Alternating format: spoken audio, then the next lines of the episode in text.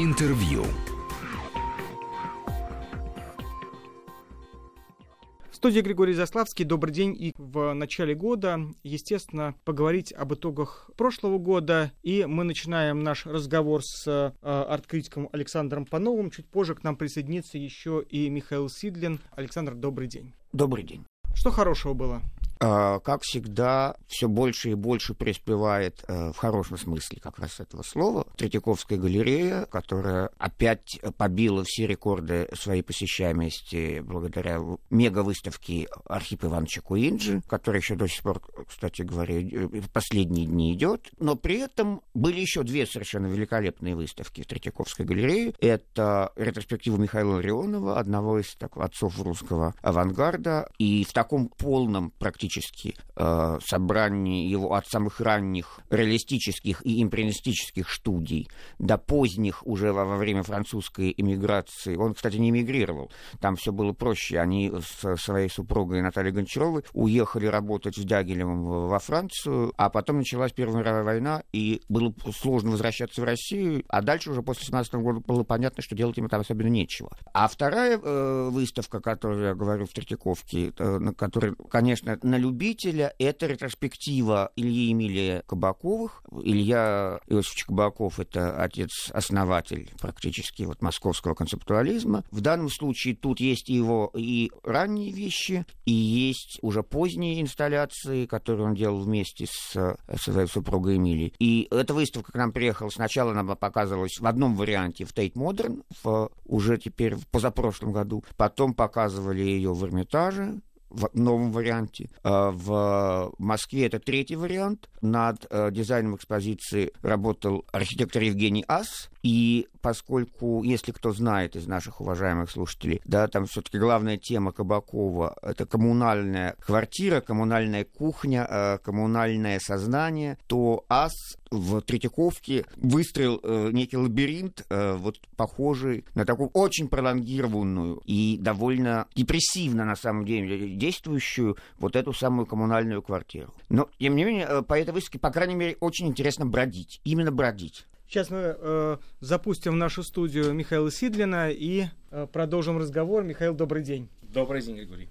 Э, мы начали разговор о первых выставках, что, естественно, начали мы с Третьяковской галереи. Э, Александр Панов успел рассказать про те несколько выставок, которые отчасти уже завершились, как выставка Кабаковых, а отчасти еще продолжаются, как выставка Архипа Куинджи. А, но я хотел бы сказать, что главное событие, оно происходит сейчас, как мы знаем, в городе Париже, и касается не только изобразительного искусства, но и многих других. Это, конечно, премьера «Дао», фильма, если это можно назвать фильмом. И мне кажется, что это событие, оно аккумулирует в себе э, художественные тенденции, я бы даже сказал, 90-х и нулевых. Поэтому мне кажется, что вот это событие, оно, наконец, показывает нам, каким могло бы быть произведение искусства, если бы оно родилось в России в 90-х. В 90 все говорили, где же, где же, где же новое произведение, где же новое великое высказывание, которого мы так ждем от э, нового российского искусства. Вот, и ждали, ждали, ждали, и вот, наконец, оно состоялось, но, как водится, через 20 лет. Э, недавно я разговаривал с одной довольно-таки известной дамой, которая занимается продвижением современного искусства, в том числе и в нашей стране. И она сказала, что вот э, страшно, может быть, об этом говорить э, сегодня вслух, но по моему ощущению, просто выставка сегодня уже никому не нужна. Это отчасти про DAO, отчасти про те проекты, о которых уже сказал Александр Панов, и которые тоже, в общем, нельзя назвать выставками в чистом виде, потому что все проекты сегодня, будь то Третьяковская галерея, или Пушкинский музей, они все равно все сегодня сопровождаются образовательной программой, э, концертами, э, встречами и так далее, и так далее. Конечно, совершенно важнейший момент, то, что у нас э, выставки двинулись из сферы изобразительного искусства в сферу культурной индустрии. То есть, по сути, конечно, нет никакой разницы между выставкой шедевров которые проходят в коммерческом зале на проспекте Мира на большом экране и представляют собой э, мультимедийные копии и выставкой в том же Пушкинском музее. Потому что и то, и другое — это продукты современных культурных индустрий, в которых, собственно, так называемый контент э, затмевает э, собой какое-то художественное значение.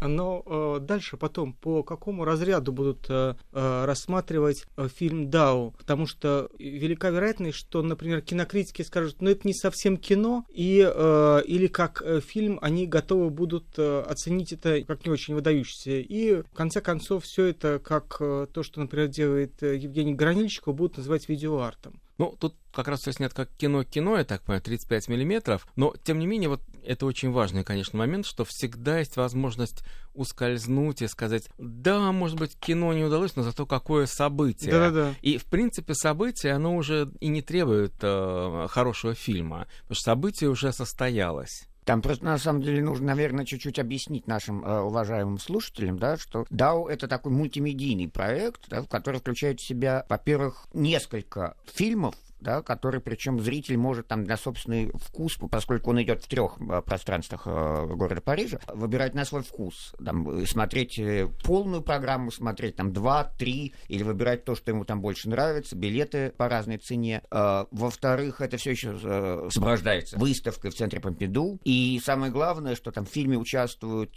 персонажи не из киношного мира, то есть режиссер Анатолий Васильев, который сам снял один из маленьких фильмов, бабушка э, мирового перформанса Марина Абрамович, да, или самого Дау в одном из фильмов играет Теодор Курензис, который вот... Дирижер. Э, пермский грек, да, или греческий пермяк, но дирижер, да. Вот, поэтому и вот это вот такая вот эта мультидисциплинарность, да, и, собственно, может быть, вот об этом э, э, вот и Михаил и говорил, о том, что мы выходим за рамки традиционных жанров, да, там выставка, да, или... Ну вот инсталляция Кабакова, что это такое? Это, в общем, последняя его инсталляция, это по большому счету, да, это можно смотреть и как театральную декорацию э, к несуществующему спектаклю, или даже э, к спектаклю, который происходит уже в голове зрителя. Ну, на самом деле тут ничего нового в этом жанре нету, да, потому что, по сути, это один из видов инсталляции, то есть мы можем вспомнить тут э, наиболее близкая аналогия, это выставка Мэтью Барни в Гугенхайм музее, которая была там десятилетия, если память не изменяет, даже более того,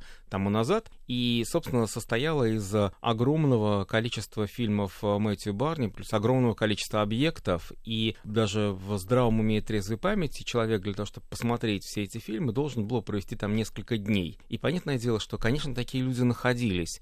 Но в сущности это как э, в анекдоте с ощупыванием слона поскольку нет людей настолько терпеливых, чтобы увидеть слона целиком, то ты всегда можешь сказать, ну, слушай, ты же видел со слона только со стороны хопота. Или, слушай, ну, ты же видел слона только со стороны левой задней ноги. Как же ты можешь судить? Поэтому такое ускользание э, современного произведения от э, размерности, оно, по сути, есть и ускользание от оценки. Потому что если ты не можешь увидеть произведение целиком, то как ты в состоянии его оценить? То есть в этом смысле, конечно, DAO это такая постмодернистская абсолютно практика, как и... Э, Но постмодернизм же закончился давно.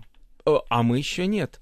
Понимаешь, это такой следок, это такая комета, хвост, который тянется. Вот это какой-то проект, который был придуман в 90-е. Но при этом мне, конечно, интересно в этом проекте то, что он продолжает какие-то практики эм, радикального театра 20 века. Мы же все прекрасно понимаем, что все это идет от э, Юханановского театра с его практикой тотальной вовлеченности актеров. Когда актеры проживают э, спектакли на протяжении ни одного вечера, ни одного дня, они живут в этом пространстве. Это, собственно говоря, такая идея с который Хананов выступал еще в конце 80-х годов. И, по сути, это продолжение эм, каких-то радикальных э, практик, э, если мы пойдем вглубь э, Гротовского или Кантора. Но тут есть очень существенный момент. В какой момент тотальный театр становится тоталитарным театром? Вот угу. на этот момент э, хотелось бы, конечно, получить э, ответ у режиссера. Там вдову как раз, насколько я понимаю, я, естественно, э, пока еще это не видел, и это нужно там, лететь в Париж, и там заказывать заранее билеты. Но там, э, насколько я представляю, это очень важно действительно по поводу тоталитарности. По идее Ржановского, да, актеры или там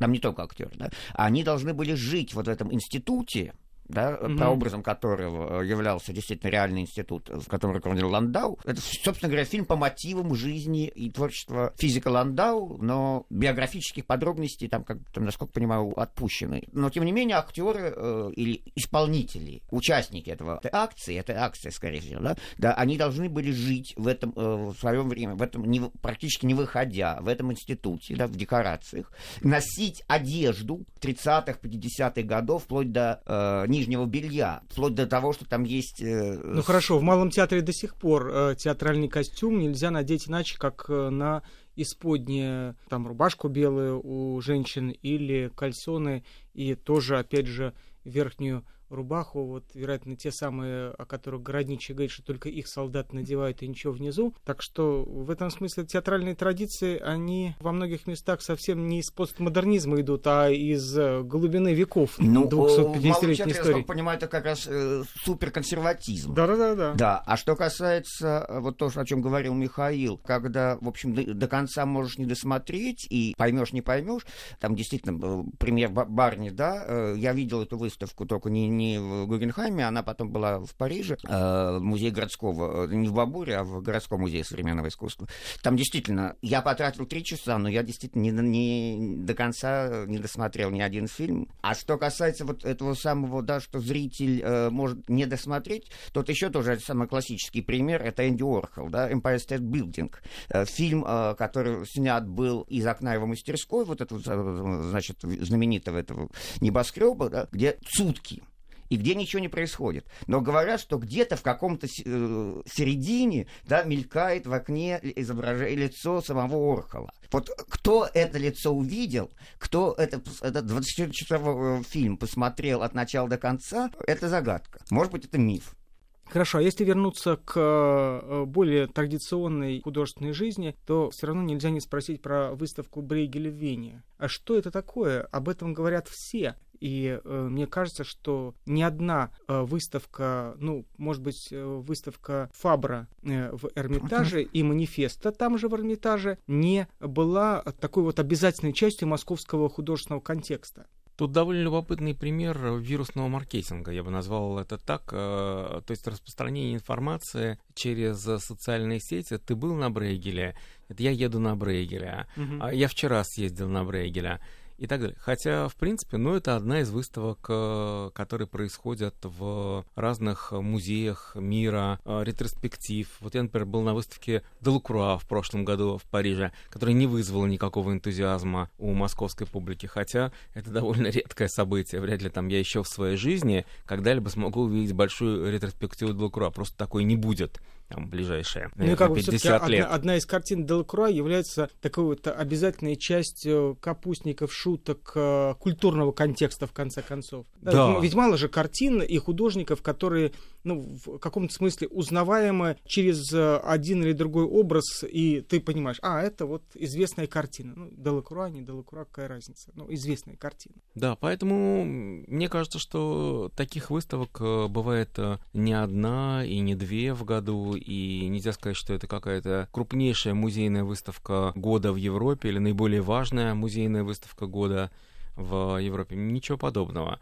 Это результат э, очень любопытного распространения информации. Нет, на самом деле тут э, Михаил немножко там, чуть-чуть не прав, потому что, конечно, при нашей жизни э, такой выставки больше не будет, потому что было собрано практически все, что осталось от Брегеля, да, в одном месте в одно время. Поэтому с точки зрения истории искусства, да, это ну, такой идеальный пример искусствоведческой работы. Да. Когда я сказал, что это при нашей жизни такого уже не будет, просто потому что это слишком э, затратное занятие, да, и такие выставки бывают, ну, там, не знаю, раз в столетие, наверное. Вот. А почему вдруг оказался Брейгель нашим всем, и специально теперь, оказывается, уже перед закрытием сделали русский вариант каталога и русский аудиогид. Ничего себе. Да, да, и э, русской речи там было очень много. Тут, опять же, еще тоже важно, да, что Брейгель, мы его знаем почему, да, через Тарковского, да, через э, там, Соляриса и через зеркало. Да, угу, у Давида Самойлова есть стихотворение э, Рождество, э, посвященное Брегелю, ну и так далее. То есть он как-то так, он вошел в русскую, э, даже советскую, точнее, да, не побоюсь этого слова, культуру. Э, ну а дальше действительно э, Михаил Борисович абсолютно прав, да, вот это вот такое лоскутное радио, а ты был, а ты ездил, если у тебя есть возможность. А что, ты еще не был, да, ты еще не купил галстук за углом за полторы тысячи баксов. Да. Вот, э, купил так что, да. Да, да, ты купил за тысячу, а я за полторы точно такой же. Так что это, да, тоже такой вот, да, э, феномен э, даже социокультурный, скажем так, а не культурный. Мы должны прерваться на выпуск новостей, и через 2-3 минуты мы вернемся в студию и продолжим разговор. Интервью.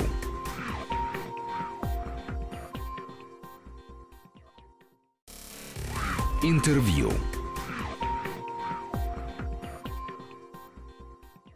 Я напомню, что Александр Панов и Михаил Сидлин, два арт-критика, сегодня в эфире про выставку Брейгеля в Вене. Мне кажется, сработала а, субкультура селфи, которая работает в отношении ам, любой выставки, претендующей на то, чтобы стать блокбастером. Вот, скажем, выставка а, Фрида Кала. Вот, а ты был на выставке Фрида Кала? А вот моя фотография на выставке Фрида Кала. Вот мне не нравится Фрида Кала, но я обязательно должен сфотографироваться на, на ней. Ну, это то же самое, на мой взгляд.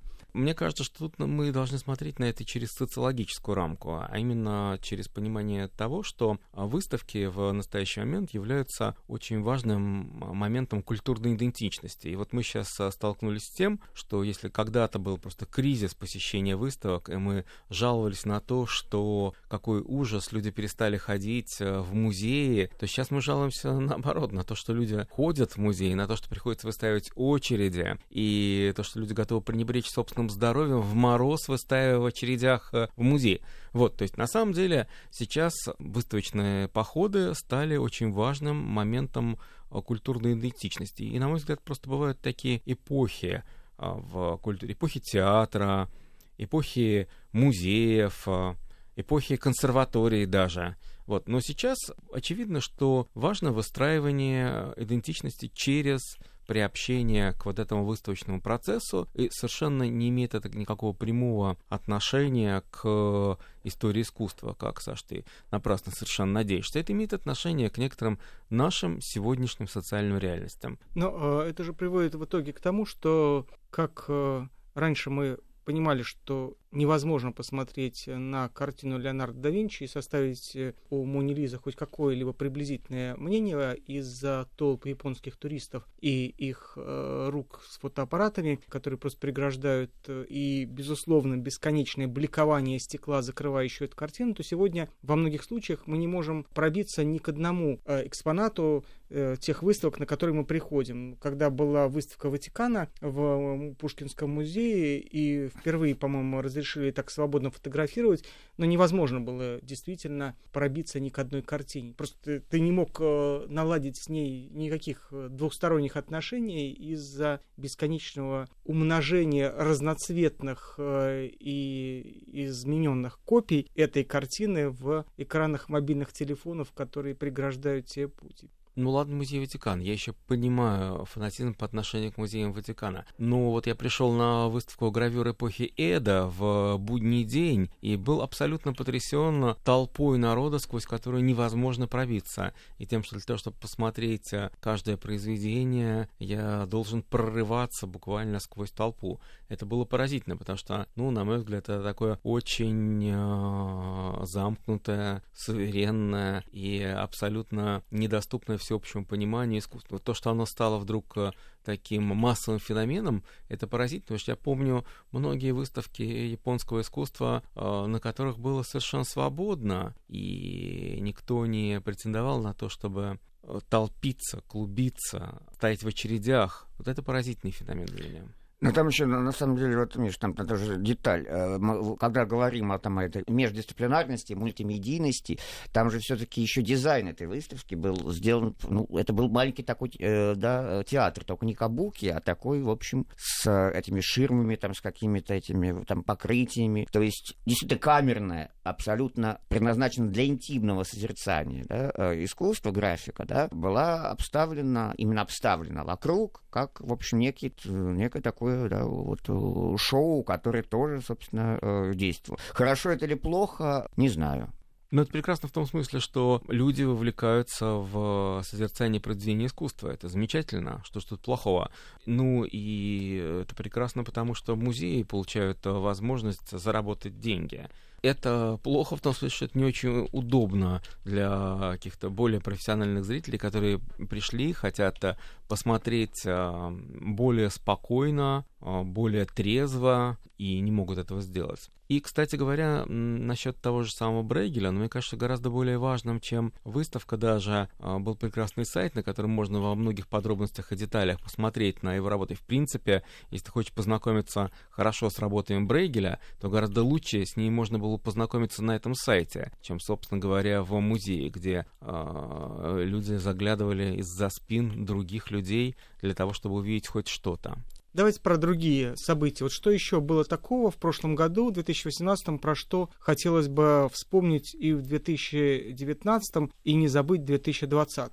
Нет, ну на, на самом деле, когда мы когда уже начали говорить о музеях и, и дизайне музеев, и, угу. и, и таких вот ну, знаковых событиях, там, но кроме Брейгеля, сейчас до сих пор, еще до, до начала марта в Эрмитаже идет э, выставка Пьера э, Делла Франческо. Это уникальный, в России нет ни угу. одной его работы. И э, это один из там, э, ну, мастеров раннего возрождения, совершенно поразительный. И действительно, туда тоже, ну, по крайней мере, многие мои знакомые да, специально ездили в Петербург на новогодние каникулы для того, чтобы посмотреть это вот вживую впервые. И, и опять же, там приглашенный московский архитектор-дизайнер, который вот этот зал, один из залов Эрмитажа, пикетный зал, так называемый, да, значит, значит, там вот устроил нечто вроде такой м, итальянской церкви.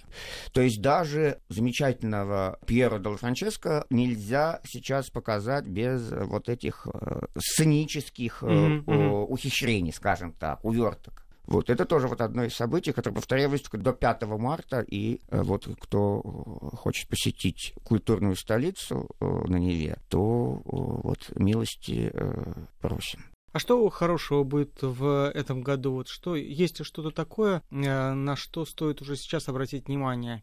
Ну, хотелось посмотреть, э, что Третьяковка считает под новым взглядом на Илью Ефимовича Репина. Uh-huh. Значит, в марте месяце открывается его э, гигантская перспектива, которая, в общем, как по планам того, как заявляет об этом Зельфит Расулаевна Трегулова, директор Третьяковки, да, должна прикрыть по успеху да, даже, даже Куинджи и Серова, да. Там, правда, единственное, не будет э, этого самого убиения Иваном Грозным своего сына, да, и проблема, да, тоже это было, конечно, одним событием года, там, это акт вандализма, и до сих пор его, в общем, никак не, ее не приведут в окончательную э, кондицию. Вот, Репин, да, в Пушкинском музее коллекция Щукина, которую собираются вместе с Эрмитажем, то, что Эрмитаж отдает, э, значит, соответственно, э, нам на время, да, вот то, что хранилось это, ну, в Музее западного искусства, который был расформирован э, в 30-е годы, да, и коллекция поделена между Пушкинским и... Да, но и тоже в Пушкинском музее э, будет э, выставка лондонской школы. Бекон, э, mm-hmm. Люсиан Фрейд, да, и... То есть это вот современные, ну, уже не современные, да, это 60-е, там, 70-е годы. Мы ждем того, что в Москве перестанет работать Центральный дом художника. А, да, вот. да, да. Это, мне кажется, главное событие, которое затмевает и перекрывает а, все возможные выставки, потому что все-таки на протяжении более чем 30 лет Центральный дом художника был главным выставочным залом Москвы. Вот, и его закрытие, конечно, обозначает конец целой эпохи. Что как бы плохо мы не вспоминали ЦДХ последних лет, э, как бы мы не критиковали выставки, происходящие там, но все-таки в Москве там 7 тысяч только членов Союза художников. И должны быть пространства, в которых они могут выставляться, и к тому же пространство, которое, в общем-то, принадлежит и принадлежало всегда им. Плюс еще две ярмарки, как минимум. Да, да, да, книжная и антикварная, да. Угу. Ну, я и не говорю про ярмарку дизайна, про то, что там происходили когда-то ярмарки современного искусства, хотя они прекратились, но тем не менее, мы все помним это. Поэтому да, да, да. Арт тут, Москва, да. Да, поэтому тут э, речь идет на самом деле о событии значимом не только для Москвы, но и для всей России, даже для всего постсоветского пространства. Что ДХ все-таки аккумулировал художников постсоветского пространства, да и не только. Мы помним, какие там были исторические выставки. Первая выставка Бекона, а выставка Тангели э, была потрясающая, и ничего подобного с тех пор не было в этом жанре сделано до сих пор. Ну да, и, собственно, мы от э, Василия Бычкова пока так и не услышали хоть каких-то обнадеживающих мыслей по поводу того, где он может найти что-то подобное. Спасибо большое, спасибо, что пришли. Я напомню, что Александр Панов и Михаил Сидлин, два арт-критика, сегодня в эфире подводили арт-итоги года. Спасибо вам. Спасибо. Спасибо. Интервью.